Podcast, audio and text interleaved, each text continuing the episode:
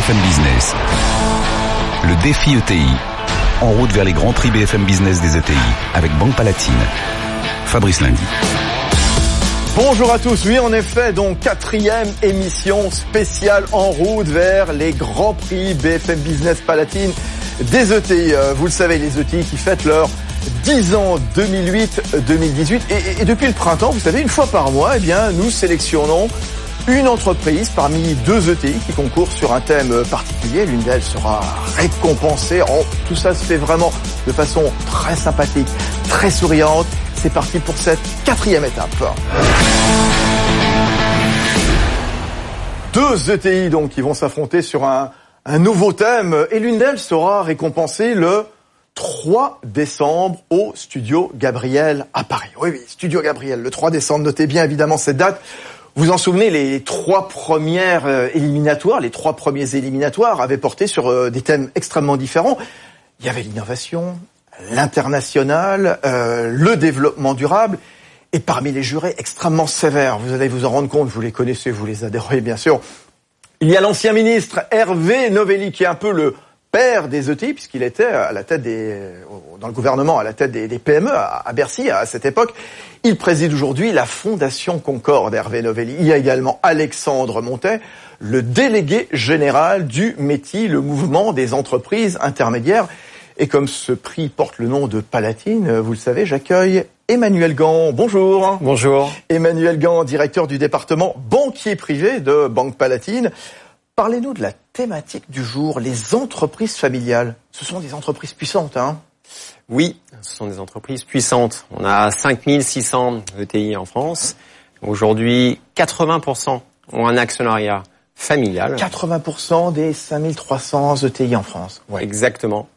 Et alors, il faut savoir qu'en France, on manque euh, encore d'ETI si on doit les comparer à nos voisins européens et surtout allemand. Allemand, bien sûr, trois fois moins qu'en Allemagne, et c'est ce qu'on dit en permanence. Faisons grossir les PME, transformons-les en entreprises de taille intermédiaire. C'est ça le, le, défi ETI, justement. Les entreprises familiales, qui sont des entreprises solides, Emmanuel? Oui, on peut dire solides. Pourquoi? Elles existent depuis très longtemps. On le verra dans les exemples des sociétés. Euh, un ancrage régional, oui. un savoir-faire. Oui. Et vous savez, en France, le savoir-faire, il s'exporte. C'est-à-dire qu'elles ont cette capacité à aller à l'international. Donc oui, ce sont des entreprises qui sont solides. Bon, on a sélectionné quoi comme entreprise là qui vont s'affronter pendant une vingtaine, minutes, vingtaine de minutes face à Hervé Novelli, face à Alexandre Montet notamment? Alors deux très belles sociétés. Ouais. Euh, le groupe Burger, oui. une société spécialisée dans la menuiserie industrielle alsacien, 1847 la création. Ouais. Donc c'est quand même remarquable. Sixième génération à la gouvernance. Génial. Et le groupe Diagé, euh, eux ils sont dans la visserie et ils font, alors ils sont leaders européens des forêts à béton. -hmm. euh, ça a été créé en 1953 par euh, la famille Fougère. Bon, bah, très bien. Deux fougères, deux belles sagas industrielles. Hein. On est dans l'est de la France aujourd'hui, en effet. Exactement. Le Haut-Rhin, près de Sainte-Marie-aux-Mines. On est dans le Jura. Le travail du bois pour l'un, les maisons en bois notamment. L'autre est dans les, les forêts. Oui, mais jeu de mots, les forêts qui percent, hein, ceux-là, justement, bien sûr. Merci Emmanuel Gand, Banque Palatine. Oui, on va retrouver dans un instant les dirigeants qui vont s'affronter. Il y a Bertrand Burger, président du groupe euh, Burger. Il y a François de Fougère, le PDG de Diagère. Allez, on a fait un tirage au sort. Il n'y a pas d'huissier, il n'y en avait pas besoin. Découverte de la première ETI, c'est Burger, le portrait, reportage signé Delphine Liu. Le groupe Burger est né en 1847 en Alsace, mais depuis, l'ancienne Syrie s'est constamment réinventée. Elle est devenue notamment le spécialiste des maisons en bois posées en une journée. La sixième génération est arrivée aux manettes. Son patron, Bertrand Burger, est en effet désormais assisté de ses deux enfants. Une gestion familiale qui a bien des avantages selon son fils Paul, directeur général du groupe. Ça apporte pas mal de sérénité aux, aux employés, aux personnes qui travaillent au sein du groupe. On se place sur des délais de stratégie à 15 ans, 20 ans. Les décisions d'investissement peuvent être prises de manière très rapide. Il y a aussi la culture historique de tout ce qui est arrivé dans l'entreprise qui nous sert de force. Les multiples reconversions qui ont lieu dans l'entreprise qui servent aussi d'inspiration pour fabriquer l'avenir. L'avenir immédiat, c'est un investissement de 10 millions d'euros pour multiplier par 5 les capacités de production de l'usine.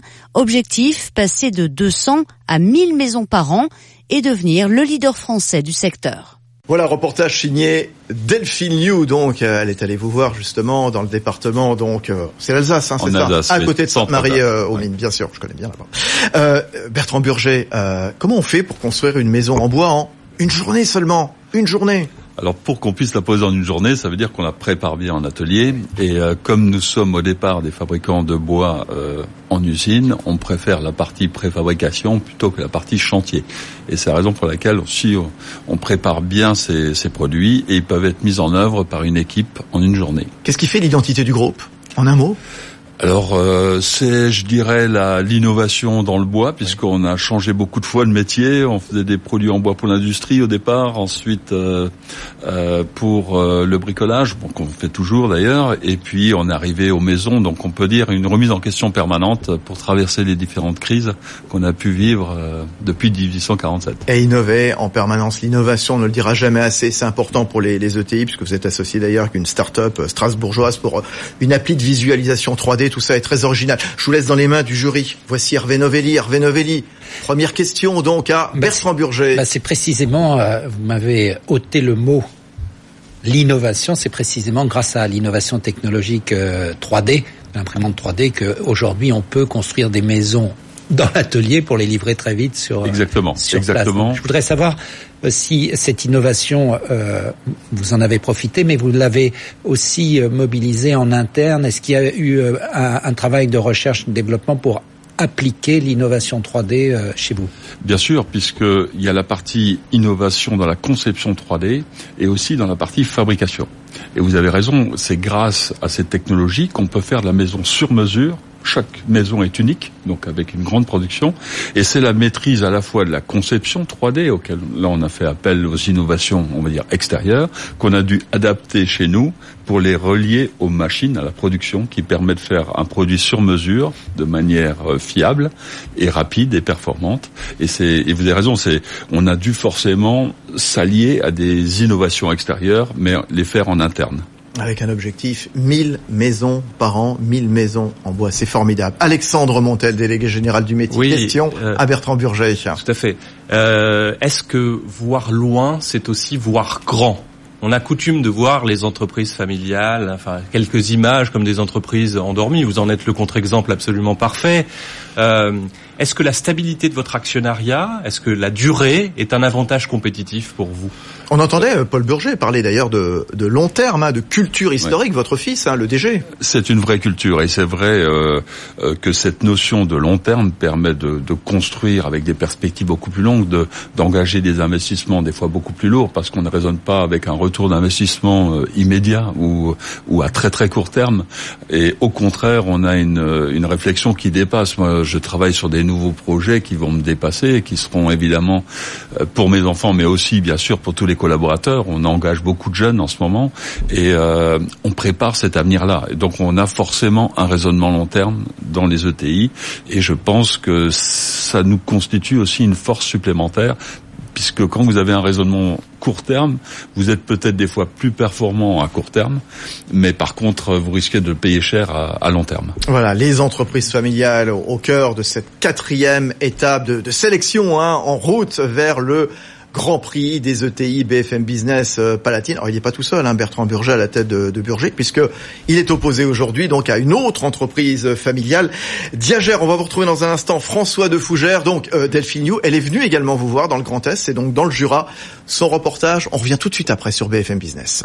Diagère, c'est l'un des leaders de l'outillage en Europe. La famille de Fougère s'est installée dans le Jura en 1968 et y fabrique depuis des instruments de perçage, fixation, vissage et pour le bâtiment, l'automobile et l'aéronautique. Avec Audrey, la troisième génération a fait son entrée dans l'entreprise. Ce que ça nous apporte, c'est une certaine dynamique, une certaine complicité. Par rapport à nos clients, il y a une confiance qui s'est installée, il y a de la réactivité, avec tout ce qu'on met en place au niveau de la R&D également. On évolue avec notre temps, on n'est pas resté dans le passé. Diagère consacre en effet 3% de son chiffre d'affaires à la recherche et au développement. En 2017, on a investi 3 euh, millions d'euros euh, dans des nouveaux moyens de production pour gagner en réactivité, pour répondre euh, aux attentes de nos clients qui sont de plus en plus exigeants en termes de tolérance, en termes de performance. Ça, c'est vraiment aussi une force pour le groupe, c'est l'investissement dans de nouveaux moyens. Des innovations qui confortent la position du groupe Diagère en France et à l'international, où le groupe réalise la moitié de son chiffre d'affaires, un chiffre d'affaires de 45 millions d'euros l'an dernier. 20 millions de pièces hein, par an sont fabriquées. Euh, Diagère qui vend ses produits dans plus de 70 pays. Ça coupe, ça perce. Hein. Euh, vos principaux clients, euh, François de Fougère, donc euh, bah, il y a Airbus, il y a PSA, il y a Renault, il y a Chrysler, voilà, bon, des, des petites boîtes qui mmh. démarrent. Hein. Vous utilisez des caméras optiques numérisées et du laser pour vérifier que tout est parfait, parce que ça se joue au micron près quand on perce.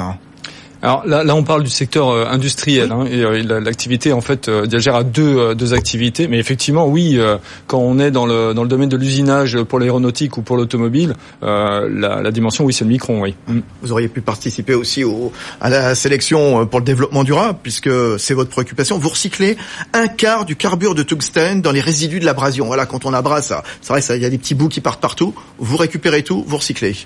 Alors le, le, la notion environnementale fait partie effectivement des fondamentaux de la société. Hein, c'est dans l'ADN de l'entreprise puisque on est ISO 14000 depuis plus de 20 ans. Euh, on est euh, actuellement en ISO 50000. On est en train de travailler sur le RSE, euh, comment dire, label 26000.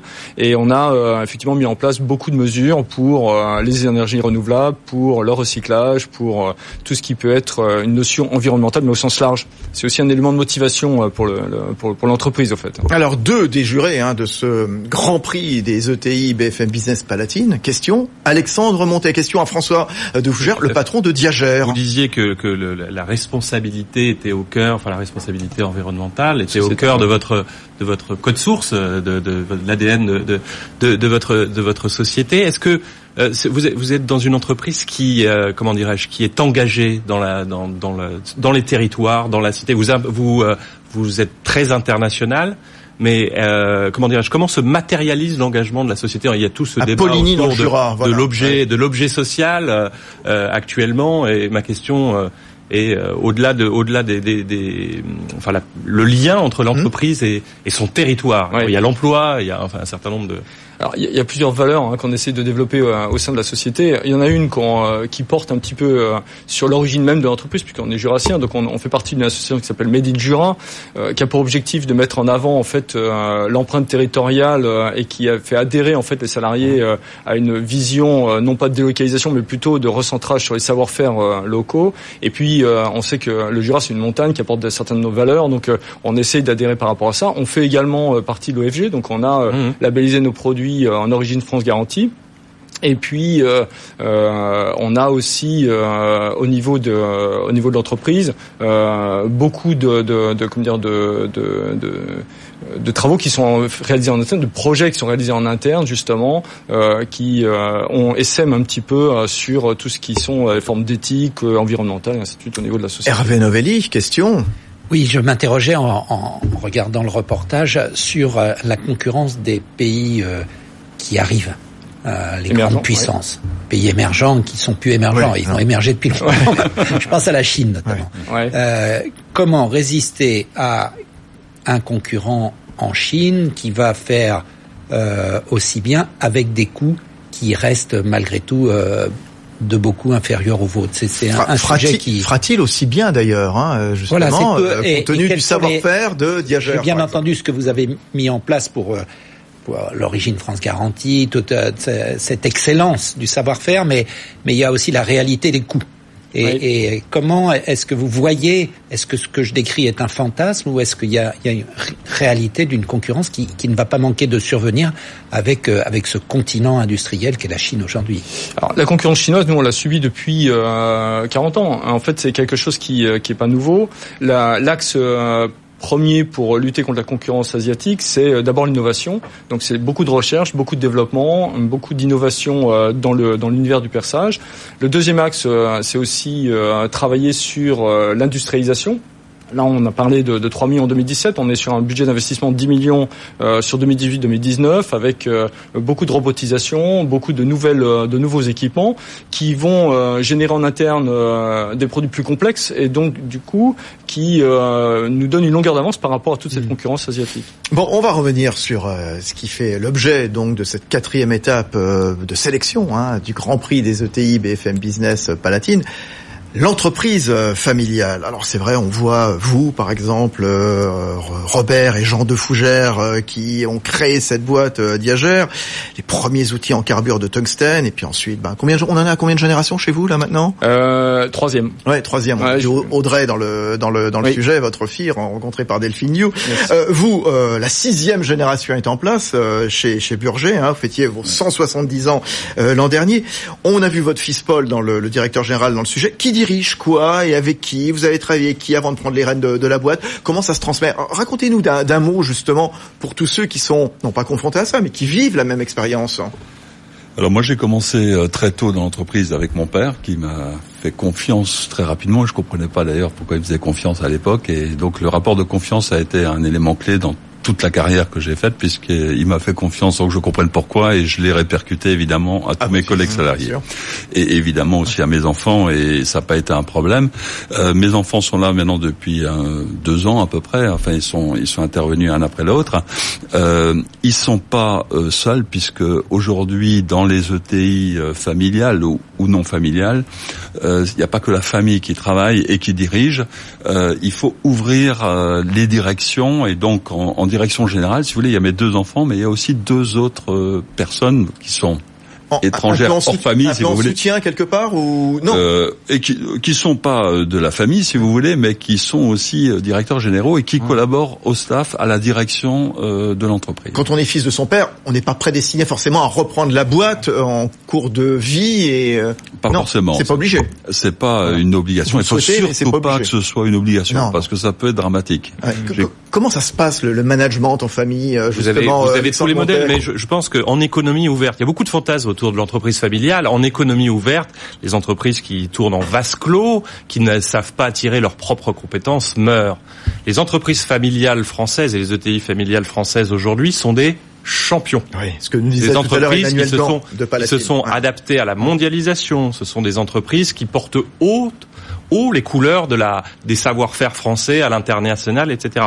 Donc il y a un certain nombre de fantasmes autour de l'entreprise familiale. Ce ne sont pas des entreprises qui sont en- qui tournent en vase clos. Elles attirent à elles les compétences. Et j'avais d'ailleurs un- un- une question à, à nos deux à nos deux Alexandre. concurrents. Est-ce que euh, le- la la nature familiale euh, de l'actionnariat, la vision de long terme est un facteur d'attractivité des talents. On a vu, on vous a vu avec votre fille, les circuits courts, la réactivité. Vous disiez aussi que vous étiez en capacité de vous projeter à 15 ans, mais de prendre des décisions très rapidement. Est-ce que ce modèle, à la fois euh, long terme et euh, rapidité d'exécution et de et de prise de décision, est, est quelque chose qui attire en plus dans vos territoires euh, les savoir-faire, les compétences? Alors réponse contre François de Fougère et Bertrand Burger. Allez-y François de Fougère à la tête de Diagère. Alors, je je pense que euh, le, le caractère familial d'une entreprise effectivement euh, attire des talents euh, parce que, euh, comme Monsieur Burger l'avait expliqué juste auparavant, la vision d'une entreprise familiale, elle est sur du long terme.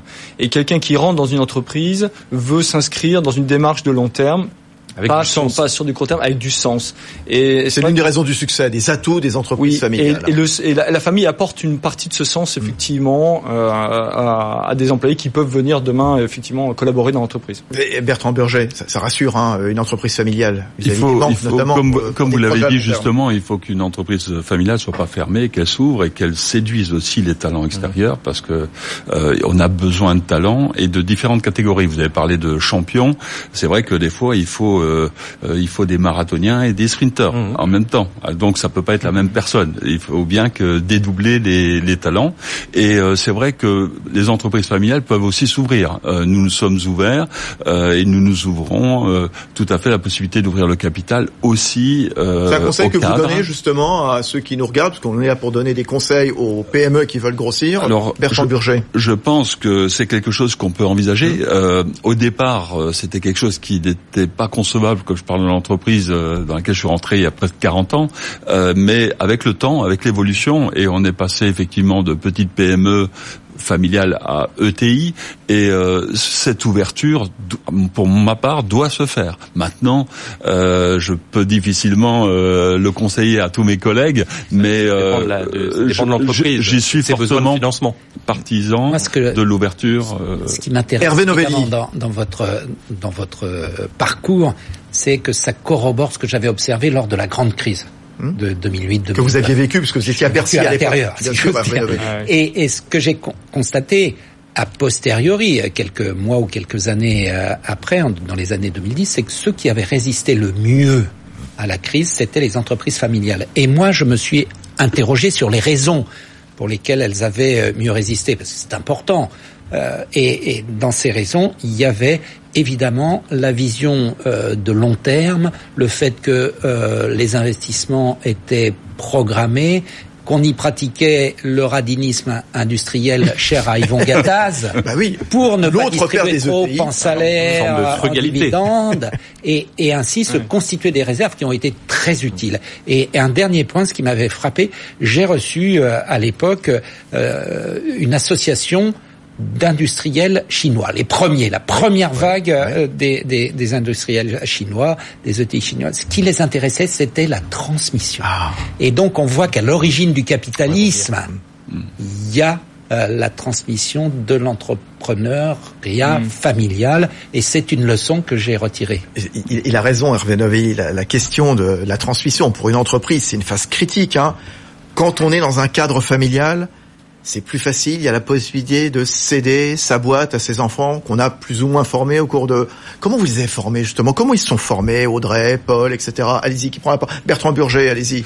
Alors euh, de manière un peu différente, mon fils euh, sorti de, du bac, euh, sait pas trop quoi faire, donc je lui ai conseillé de faire une petite école du bois pendant deux ans, et après il a, il a fait son choix, il est parti en fac et il est parti euh, faire euh, son choix propre, management finance. C'était son orientation. Il a fini en fac à Paris et euh, il a fait son son choix. Ensuite, il a monté une petite start-up euh, à Paris et euh, et là à ce moment-là, je lui je lui ai proposé de faire euh, comme un entre guillemets un stage d'un an pour simplement savoir si au cas où. Si c'était, parce que on peut pas juste dire j'ai envie, quoi. Il s'agit de, de, de, vérifier de, tous les tenants et les aboutissants, parce que l'engagement est fort et diriger une entreprise n'est pas tous les jours non plus facile. Donc, euh, euh, et c'est sur un conseil d'un ami qui m'a dit, mais il faut que ton fils te voit encore bosser quand tu es encore euh, capable, quoi. Ouais, ouais. Et donc, il est venu effectivement un an, et en fait très vite il s'est pris au jeu et, et il sait plus. Ma fille a un autre parcours, elle est avocate d'affaires à elle Paris. Elle fait quoi votre fille dans la dans la boîte? On l'a vu Alors, sur les images de Delphine tout à l'heure, mais elle est direct, directrice générale aussi, aussi mais surtout la partie financière, administrative, informatique, euh, et donc sur la partie plus euh, transversale. Donc, pardon, je vous ai interrompu. Elle a, elle a commencé donc euh, par faire un stage. De... Alors, elle était avocate d'affaires à Paris. Mmh. je pensais qu'elle était perdue pour mon entreprise parce qu'elle avait un très très gros poste. et soudain, et, le drame. Et le hasard a fait que elle a été retirée grâce à son ami de l'époque qui, qui venait sur Strasbourg. Merci aux gens. Et donc, elle a décidé de revenir de, de Paris à Strasbourg. Et puis là, elle avait du mal à trouver un cabinet d'affaires à Strasbourg et puis finalement elle est venue chez moi et je crois qu'elle enfin dans pardon chez moi dans l'entreprise et elle s'y plaît euh, chez elle maintenant dans la famille évidemment. François de Fougère à la tête de Diagère. Alors nous nous le, le parcours c'est euh, d'abord travailler dans l'entreprise. Donc en fait euh, chaque membre de la famille qui euh, qui rentre dans la société euh, commence par fabriquer des outils et petit à petit font tous les postes de la société. Déjà ça leur permet de rencontrer tous les salariés et puis, euh, deuxièmement, euh, ça leur permet d'apprendre le métier, pouvoir mieux en parler derrière et mieux le diriger euh, quand ils en seront dirigeants. Ouais, dernière question, je vais vous poser, puis ensuite le mot de la fin, quasiment Hervé Novelli aussi, et puis Alexandre Montet. Où est-ce que vous voyez dans dans cinq ans Question que je pose à chacun. Quelle œuvre est-ce que vous aurez construite d'ici cinq ans? Allez, François de Fougère, Diagère. Euh, moi, d'ici 5 ans, euh, écoutez, on aura, euh, j'espère, euh, un tiers de production supplémentaire par rapport à ce qu'on fait aujourd'hui. Oui. J'espère que au niveau euh, de ma nièce, elle prendra un peu plus en main l'activité industrielle et qu'on la développe. La nièce aussi, elle est dans le coup. En fait, c'est pas ma fille, c'est ma nièce. Ah, ah pardon, pardon, j'ai cru, pardon, pardon, cru que mon frère serait très content de savoir que j'ai connu ma fille. D'accord. Et mais on a. On apprend des choses grâce au défi ET. C'est pas très grave, c'est pas. Secret de famille. et puis et puis nous, on a une très forte implication internationale, donc on mmh. a des activités dans le monde entier, donc on, on a une vraie volonté de s'implanter dans d'autres pays. Bertrand Burger Alors moi, je vais donc me consacrer à ce développement d'activités des maisons Boa, ouais. et donc il y a un nouveau département Boa. de l'entreprise mmh. pour laisser à mes enfants euh, la partie plus traditionnelle entre guillemets des produits pour la grande distribution bricolage. Ça leur permettra d'avoir un peu plus d'autonomie. Et mon challenge pour moi, c'est de leur laisser une structure donc de maison Boa en tant que leader national pour leur permettre de poursuivre euh, le travail.